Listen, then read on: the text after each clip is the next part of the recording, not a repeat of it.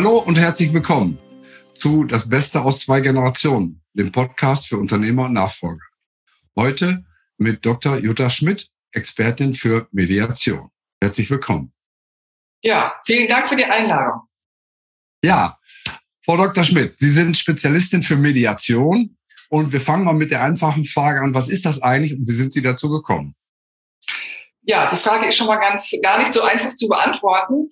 Ähm, ich bin selbstständige Wirtschaftsmediatorin, kümmere mich also in dieser Hinsicht um alles, was mit Konflikten zu tun hat im Unternehmenskontext oder im beruflichen Umfeld.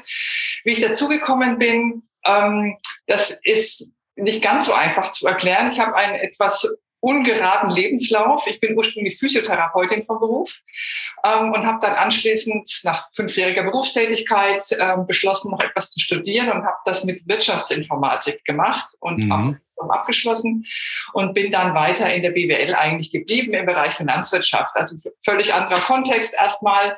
Ähm, habe dann verschiedene Tätigkeiten an verschiedenen Universitäten äh, gemacht und bin da in den Beratungskontext hineingekommen und habe gemerkt, dieser Beratungskontext, das ist etwas, was mir sehr liegt und was ich sehr gerne mache. Und als die Zeit an der Universität Hum war, ähm, war klar, dass ich in diese Richtung weiterarbeiten möchte und habe mich dann entschlossen für eine Wirtschaftsmediationsausbildung. Das ist jetzt zehn Jahre her. Es war eine einjährige Ausbildung, berufsbegleitend, ähm, sehr intensiv, ähm, auch sehr lebensverändernd für mich. Also ich habe mhm. dann festgestellt in der Ausbildung, es verändert einen auch selber in seinen Ansichten ähm, und bin jetzt seit zehn Jahren selbstständig als Wirtschaftsmediatorin. Und wenn Sie mich fragen, was man, was man da macht, also was, was ist eine Mediation überhaupt? Ähm, ich würde mal sagen, es ist eine Unterstützung im Konfliktfall von meiner Seite als Mediatorin. Ähm, ich nehme dabei eine allparteiliche Rolle ein.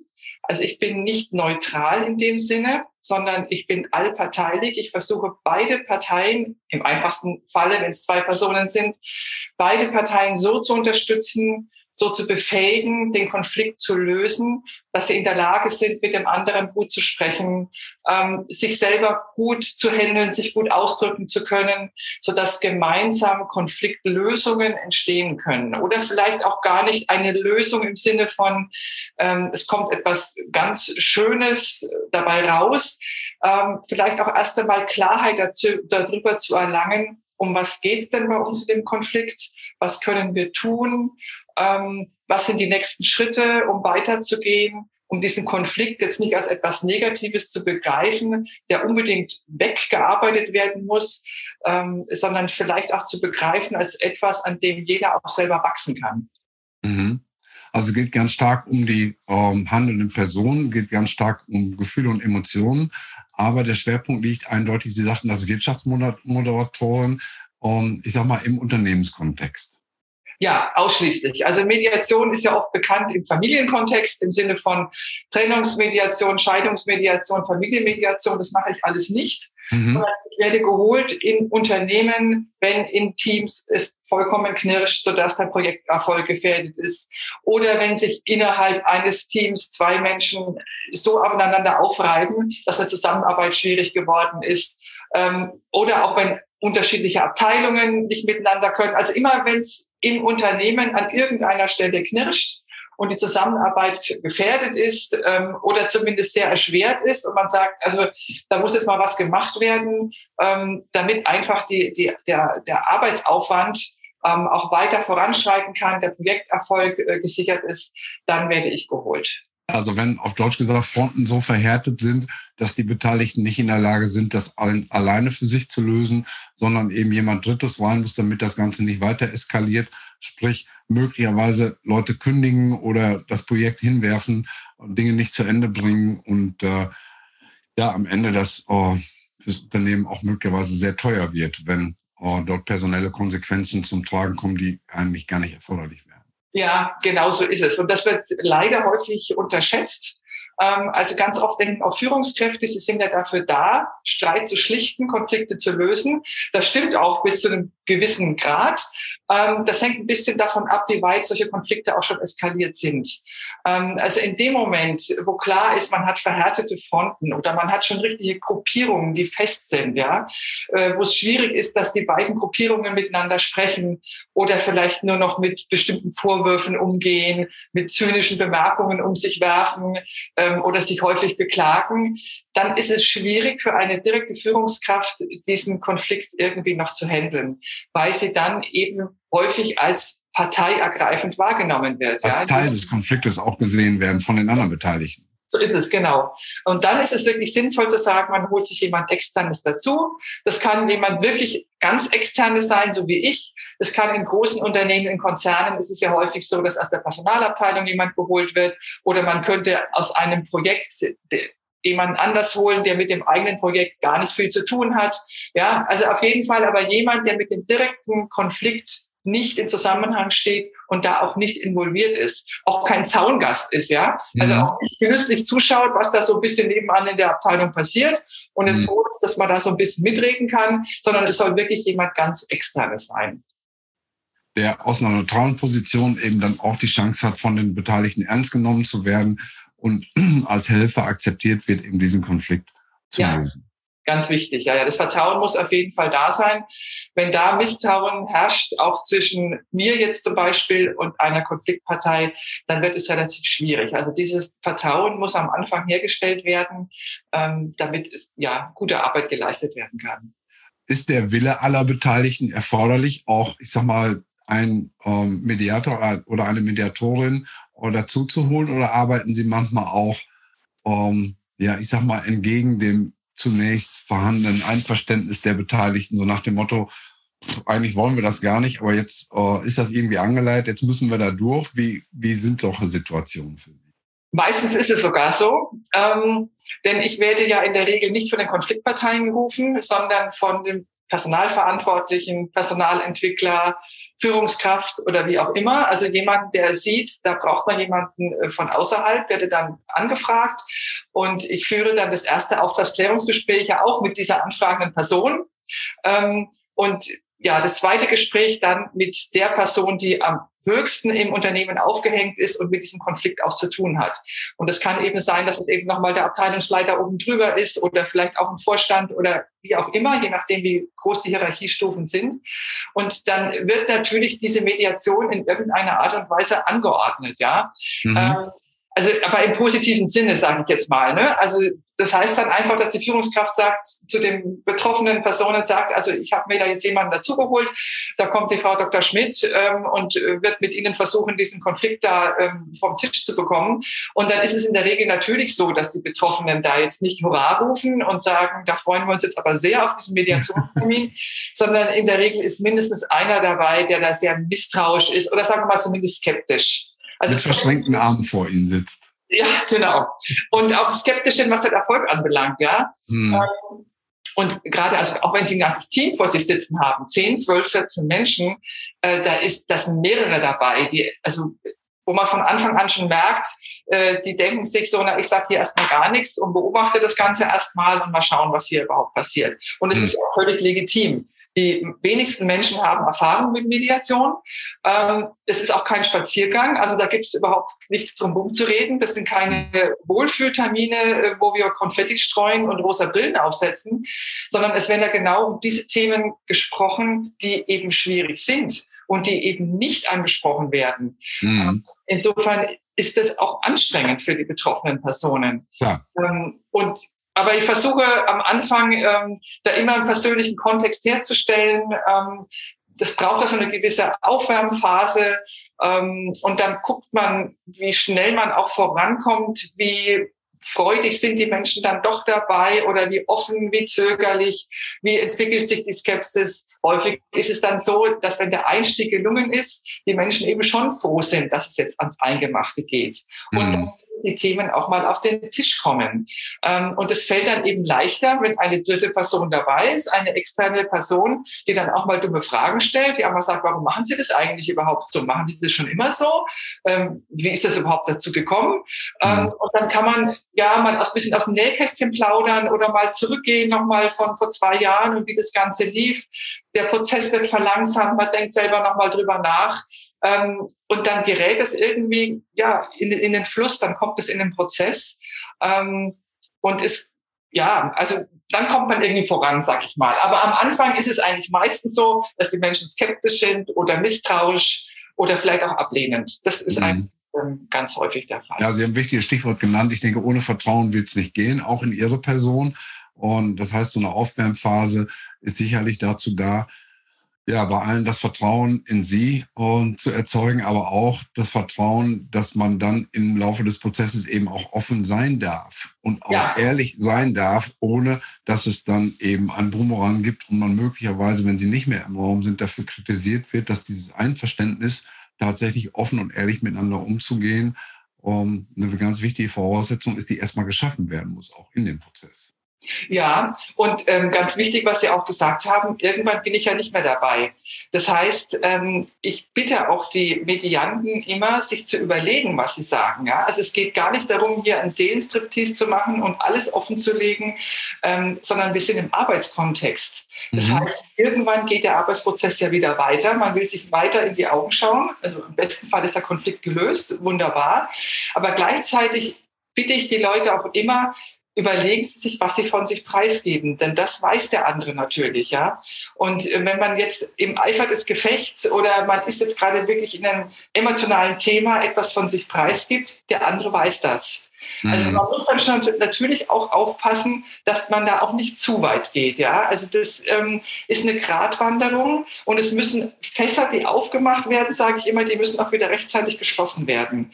Denn irgendwann bin ich nicht mehr dabei die beiden arbeiten wieder zusammen. Und was natürlich nicht passieren darf, dass Dinge, die in der Mediation angesprochen wurden, dann auch irgendwann noch mal aufs Tapet kommen, aber in einem negativen Sinne und dann von hinten wieder, ähm, ja, von hinten in die Brust geschossen, ja. noch mal als Waffe vielleicht verwendet werden. Ja, du hast aber in dem Meeting damals gesagt, oh, das und das und äh, dass ja. das dann praktisch wie Bumerang wird. Das heißt, ja. um, ähm, es gibt auch sowas wie eine, wie eine Gürtellinie, unter ja. die nicht geschlagen, geschlagen werden soll, wo sie darauf achten, dass bei aller Offenheit, aller Ehrlichkeit, aber es doch am Ende auf der Sachebene bleibt, auch wenn es emotional ist, aber dass man eben vermeidet, oh, zu sagen, ich wusste schon immer, dass du ein Arschloch bist, als Beispiel jetzt. Wo man wirklich so persönlich wird, dass möglicherweise das ähm, ja zwar in dem Moment geschluckt wird von der Person, die diese Anschuldigung bekommt, aber es so tief sitzt, dass es am Ende doch wieder hochkommt. Ähm, genau so ist es. Und ähm, das ist auch wirklich auch nochmal eine Gratwanderung zwischen der Sach- und emotionalen Ebene. Also das ist etwas, was häufig am Anfang genannt wird. Das heißt, ah, es ist gut, dass Sie dann da sind dann können wir auch wirklich ganz sachlich miteinander reden und die Emotionen, die bleiben jetzt hier draußen. Ähm, es, das muss ich dann gleich schon mal ähm, wegnehmen und sagen, nee, also die Emotionen draußen lassen, das geht natürlich gar nicht. In einem Konflikt sind immer Emotionen beteiligt, das ist überhaupt nicht anders machbar. Ähm, aber es geht darum, die Emotionen so zu gestalten oder die Äußerung der Emotionen so zu gestalten, ähm, dass man sich eben hinterher in die Augen gucken kann, man sich selber auch hinterher im Spiegel noch gut anschauen kann. Und äh, wenn man eben über die Stränge mal schlägt, was ja durchaus im Eifer des Gefechts passieren kann, ähm, dann ist es eben auch meine Aufgabe, das wieder so in die Bahnen zu lenken, dass man sich entweder entschuldigen kann, die Entschuldigung auch annehmen kann oder was auch immer. Also die Emotionen natürlich mit dabei, aber nicht überbordend, ja. Also nicht so, dass die das die ganze Thema beherrschen. Denn natürlich ist es im Arbeitskontext so, ähm, die Leute sollen zusammenarbeiten. Sie haben ja einen Arbeitsauftrag, Sie haben einen Arbeitsvertrag. Ähm, Sie wollen ja in der Regel auch das Beste für den Arbeitgeber leisten. Und wie kommen wir dann da auch einfach dahin? Mit den Emotionen, mit den völlig unterschiedlichen Arbeitsweisen, mit den völlig unterschiedlichen nervlichen Belastungen und auch persönlichen Belastungen. Aber wie kann man da gemeinsam irgendwie einen Weg hinkriegen? Ja, mit den Emotionen haben wir ein Thema beim Wickel, was aus meiner Sicht völlig unterschätzt wird. Ich behaupte aus meiner Erfahrung, dass 100 Prozent aller Handlungen von Menschen emotional begründet sind. 100 mhm. Prozent.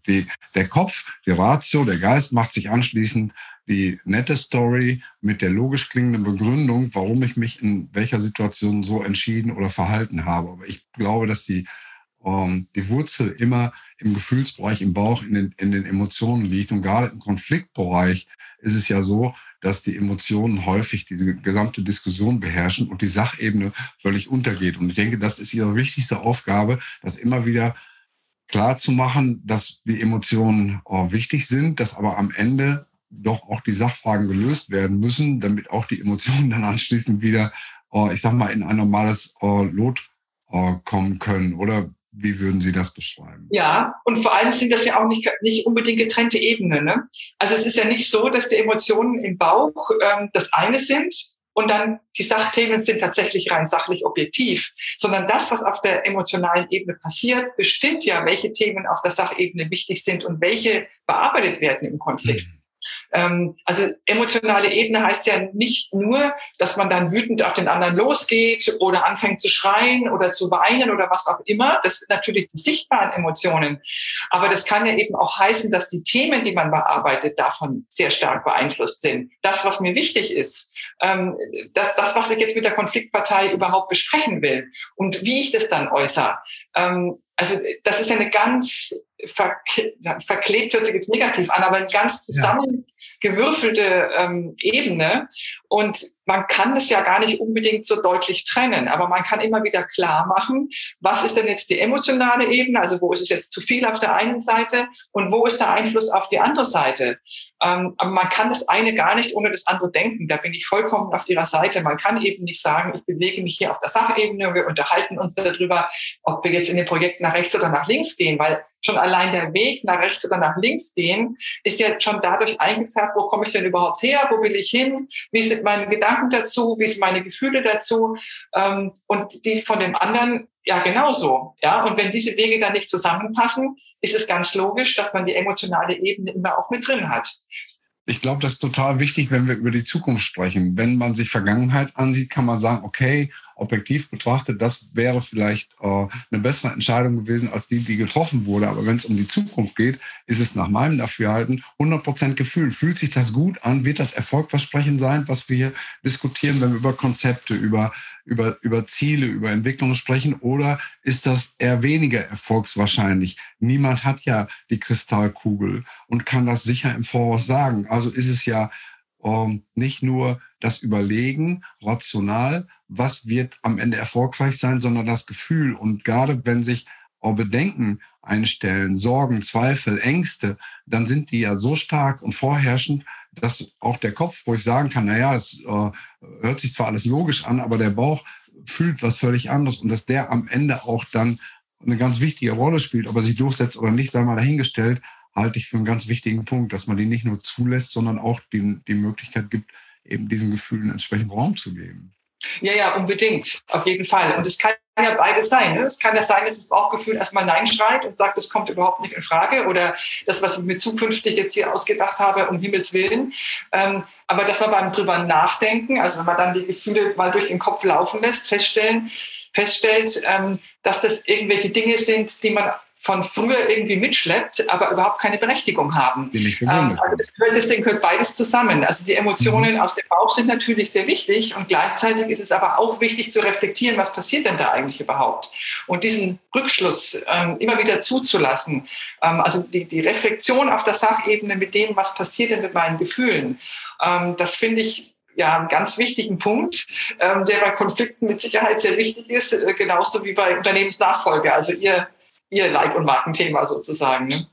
Ja, gutes Stichwort. Ähm, ich erlebe ja nun äh, in der Phase, in der sich Unternehmer oder Unternehmerinnen, in der Regel sind es schon Männer, mhm. ähm, bei mir in der Zusammenarbeit übrigens ausschließlich ähm, Männer, dass dort, wenn es um das Thema Nachfolge, Generationswechsel geht, ganz viel Emotionen im Spiel sind. Ganz viel Sorgen, Zweifel, Ängste, ganz unterschiedlicher Art, aber es ist tatsächlich ein äh, dominierender, ich sag mal, Gefühlskomplex, der oft dazu führt, dass dieses Thema jahrelang geschoben wird und wenn es denn angefasst wird, eben auch oft zögerlich, jedenfalls nicht mit Freude und Elan, wie es sein könnte, weil eben diese Sorgen, Zweifel und Ängste ähm, immer wieder wieder vorherrschen. Wenn es dann noch Konflikte gibt in der Familie, unterschiedliche Vorstellungen, dann haben wir ähm, ja so eine richtige Gemengelage, die ganz schwer handelbar ist. Ähm, wie sind Ihre Erfahrungen damit, wenn es um das Thema zwei Generationen geht, was ja auch der Titel dieses Podcasts ist, und äh, das Thema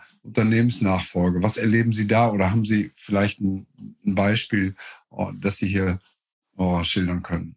Ähm, naja, ich denke mal, da kommen noch mal ganz andere mh, hm, Aspekte zum Tragen. Also was ich jetzt gerade gesagt habe, was in Projekten ist, mit zwei Kollegen auf Augenhöhe, ne, die sich unterschiedlich ähm, unterschiedliche Wege bedienen wollen oder unterschiedlicher Meinung sind. In dem Moment, wo man zwei Generationen hat, hat man natürlich noch mal ganz andere emotionale Sachlage, auch noch mal eine ganz andere, also jetzt jenseits von Familienunternehmen, ja, also auch genau. nur durch die Generationenfrage eine völlig andere Wertigkeit zu bestimmten Themen, ähm, gesellschaftliche Themen vielleicht, soziale Themen, also äh, unterschiedliche Gefühlslage, ähm, die da schon nochmal zum Tragen kommt und unterschiedliche Werte auch ausdrückt, ja, wie es auch nochmal schwierig machen kann, im Konflikt überhaupt miteinander zu sprechen, auf eine Ebene zu kommen.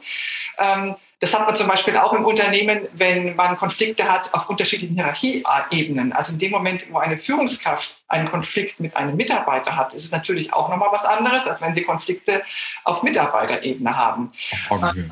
Und dann kommt natürlich on top noch drauf, wenn Sie ein Familienunternehmen haben mit einer Unternehmensnachfolge äh, innerhalb der Familie, dann kommt ja auch noch zum Tragen dieser familiäre Aspekt, ja. Also dann ist es ja eigentlich vom, wenn ich es mediativ äh, betrachte, hat man ja eine Mischung aus einer Familienmediation und einer Wirtschaftsmediation. Ja, da hat man natürlich die Wirtschaftsfragen, also alles, was auch sachlich geklärt werden muss zur Übergabe. Aber man hat eben auch diesen familiären Aspekt. Wie geht man denn überhaupt innerhalb der Familie miteinander um? Und das sind ja nochmal ganz nochmal zwei verschiedene Stiefel. Konfliktkultur im Unternehmen, Konfliktkultur in der Familie. Und wenn die anfangen, sich dann da auch nochmal zu überlappen, ist es natürlich nochmal eine ganz andere Herausforderung, das auseinander. Genau, die Gemengelage wird größer und als Familienmitglied sitzt noch ein Unternehmen mit am Tisch.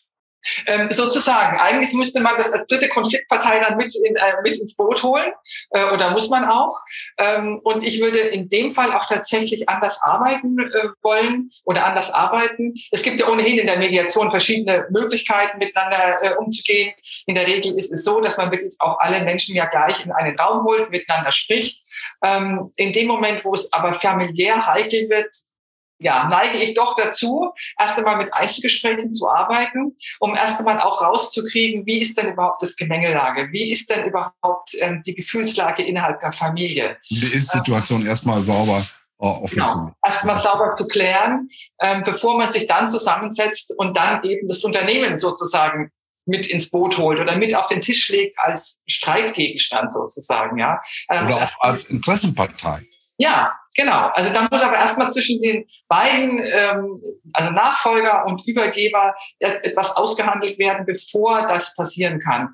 Und da halte ich Vorgespräche doch für sehr sinnvoll. Ja, es ist eine besondere Situation, die ich, ich sag mal, in meiner Arbeit oh, sehr häufig erlebe. Äh, das, da entstehen natürlich Emotionen, da sind auch Konflikte. Bislang toi toi toi nicht so stark eskaliert, dass ich sie jetzt hätte in Anspruch nehmen müssen. Aber ich weiß eben auch von Situationen, wo Familien komplett zerstritten sind, wo kaum noch Gespräche nötig sind. Und da halte ich die Möglichkeit, um, einen Spezialisten ins Boot zu holen, wie Sie das sind, für ausgesprochen wertvoll. Und das an meiner Stelle oh, jetzt durchaus auch eine Empfehlung für Zuhörer, Zuhörerinnen, die äh, sich diesen Podcast anhören, im Zweifelsfall doch zu überlegen, ob nicht eine Unterstützung von außen sinnvoll sein kann, um einen Konflikt äh, zu lösen, der so festgefahren ist, dass man eben ohne Hilfe von außen nicht mehr, nicht mehr weiterkommt. Das als kurzer Werbeblock zwischendurch. Aber vielleicht können Sie da noch ein bisschen ähm, anhängen. Ja, wobei ich auch da, gerade da noch mal sagen muss, als eine Mediation nicht unbedingt heißt, dass hinterher das so gelöst ist, dass die Unternehmensübergabe dann auch perfekt funktioniert. Es könnte eben auch ein Ergebnis, eine Art Konfliktlösung sein, wenn hinterher ganz klar ist, der Sohn oder die Tochter, die werden es nicht. Ja, also ist, die mhm. Situation soll klar werden. Also es ist immer ja. das, was ich vorher sage. Das Ergebnis einer Mediation heißt nicht unbedingt, es haben sich alle lieb und jeder lacht wieder und alle sind fröhlich und alle arbeiten perfekt miteinander, es kann sein, muss aber nicht. Es kann auch sein, dass einer der Personen im Raum klar wird, nee, Also für mich geht es an dieser Stelle hier nicht weiter. Und es kann ein sehr schmerzhafter Prozess sein. Klarheit ist nicht immer schön, aber Klarheit ist notwendig, um weitergehen zu können. Und gerade bei so einer familiären Situation, Unternehmensübergabe, halte ich das für extrem wichtig. Ähm, es könnte eben auch sein, dass der Sohn und Tochter rausgeht aus dem Unternehmen, was anderes macht, aber dadurch die familiäre Situation gerettet ist.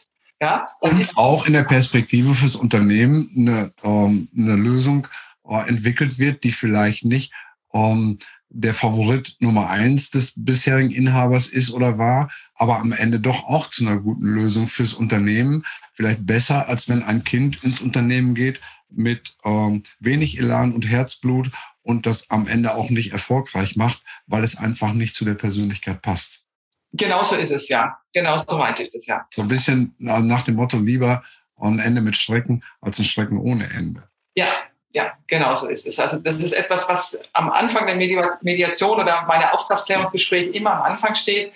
Ähm, ich möchte auch immer gerne wissen, was ist denn der Plan B, wenn die Mediation scheitert. Ja, also das läuft ja unter dem Mediation ist gescheitert. Wir haben kein gutes Ergebnis, weil eben nicht alle wieder gut zusammenarbeiten können. Ähm, ich sehe das gar nicht unbedingt als Scheitern. Das ist eine andere Frage, wie man das dann benannt. Aber ich möchte ganz gerne wissen, was ist denn der Plan B? Also wie geht es denn weiter, wenn nicht ein gutes Ergebnis rauskommt, das Sie sich jetzt gerne vorgestellt haben, sondern ja, es kommt irgendwie was dabei raus, ähm, dass Menschen gehen, äh, kündigen oder eben das Unternehmen verlassen oder wie auch immer. Ähm, was, was, was machen Sie denn dann? Was passiert dann? Das ich denke, dass die Frage, die ist äh, total wichtig, weil sie ja auch was macht. Wenn ja. man sich mit der Alternative auseinandersetzt, heißt das ja ein bisschen auch, dass man von hinten nach vorne denkt und sagt, okay, ähm, was für ein Szenario ergibt sich, wenn wir das hier nicht äh, gemeinsam hinkriegen? Und dann ist ja die nächste Frage, will ich das? Oder diszipliniert es möglicherweise auch, ernsthafter in den Prozess zu gehen, um am Ende doch eine gute Lösung hinzukriegen. Ja, und gleichzeitig entlastet es mich natürlich auch, denn äh, schwierig ist dann solche Antworten wie, oh, ich habe keine Ahnung. Das ist, also Sie sind jetzt meine allerletzte Hoffnung so ungefähr. Ne? Also wenn Sie sich hinkriegen, dann weiß ich auch nicht mehr weiter. Ähm, das zeigt dann eher diese Hilflosigkeit, die der Auftrag dann in sich trägt und diese mhm. Hoffnung und die Verantwortung, die dann auch auf mich geworfen wird oder auf die Mediation geworfen wird, ja. dass ich das jetzt unbedingt richten soll. Und dann fangen sich an, die Verantwortlichkeiten zu verschieben. Denn ich mhm. bin nun mal extern. Ich kann nicht die Verantwortung dafür übernehmen, dass das Projekt weiterläuft oder dass dass das Unternehmen überhaupt weitergeht oder dass die Unternehmensübergabe äh, funktioniert. Ich kann Verantwortung dafür übernehmen, dass der Prozess gut gestaltet wird und dass die Menschen in diesem Raum gut miteinander kommunizieren. Aber ich kann ja nicht die Verantwortung übernehmen, dass das Unternehmen insgesamt gut weitergeführt wird ja? oder dass das Projekt ähm, wunderbar verläuft. Ähm, und diese Verantwortlichkeit dann auch aufzuzeigen, das ist auch wesentlicher Bestandteil ganz am Anfang und sehr wichtig zu klären. Wunderbar, eine gute Klärung. Wir sind, äh, wenn ich auf die Uhr sehe, äh, schon äh, ein bisschen über unser vorher gesetztes, über unser vorher gesetzten Zeitrahmen raus, 15, 20 Minuten, die haben wir schon ordentlich gerissen. Deshalb die Frage an Sie, was würden Sie unseren Zuhörern und Zuschauern noch abschließend mit auf den Weg geben? Konflikte nicht zu scheuen, ähm, durchaus in den Konflikt auch reinzugehen mit dem Gefühl oder zu wissen, dass ich man etwas darüber lernen kann, sowohl über sich als auch über andere Menschen. Ähm, und tatsächlich in beruflichen Streitigkeiten lieber einmal zu früh gefragt, jemanden externes zu früh gefragt als zu spät. Wunderbar. Ich sage herzlichen Dank. Ein tolles Gespräch. Oh, ich denke, viele werden, wie ich auch, in dieser Episode ein bisschen was gelernt haben über die Möglichkeiten der äh, Mediation, insbesondere im wirtschaftlichen Kontext. Ganz herzlichen Dank für Ihren Einsatz und für Ihre Zeit und für alle Zuhörer und Zuschauer. Wenn es Ihnen und euch gefallen hat, äh, freuen wir uns natürlich über eine Bewertung oder auch über die Weitergabe des Links an Menschen, für die das eventuell auch interessant ist. Ich sage nochmal herzlichen Dank und bis zur kommenden Woche. Tschüss.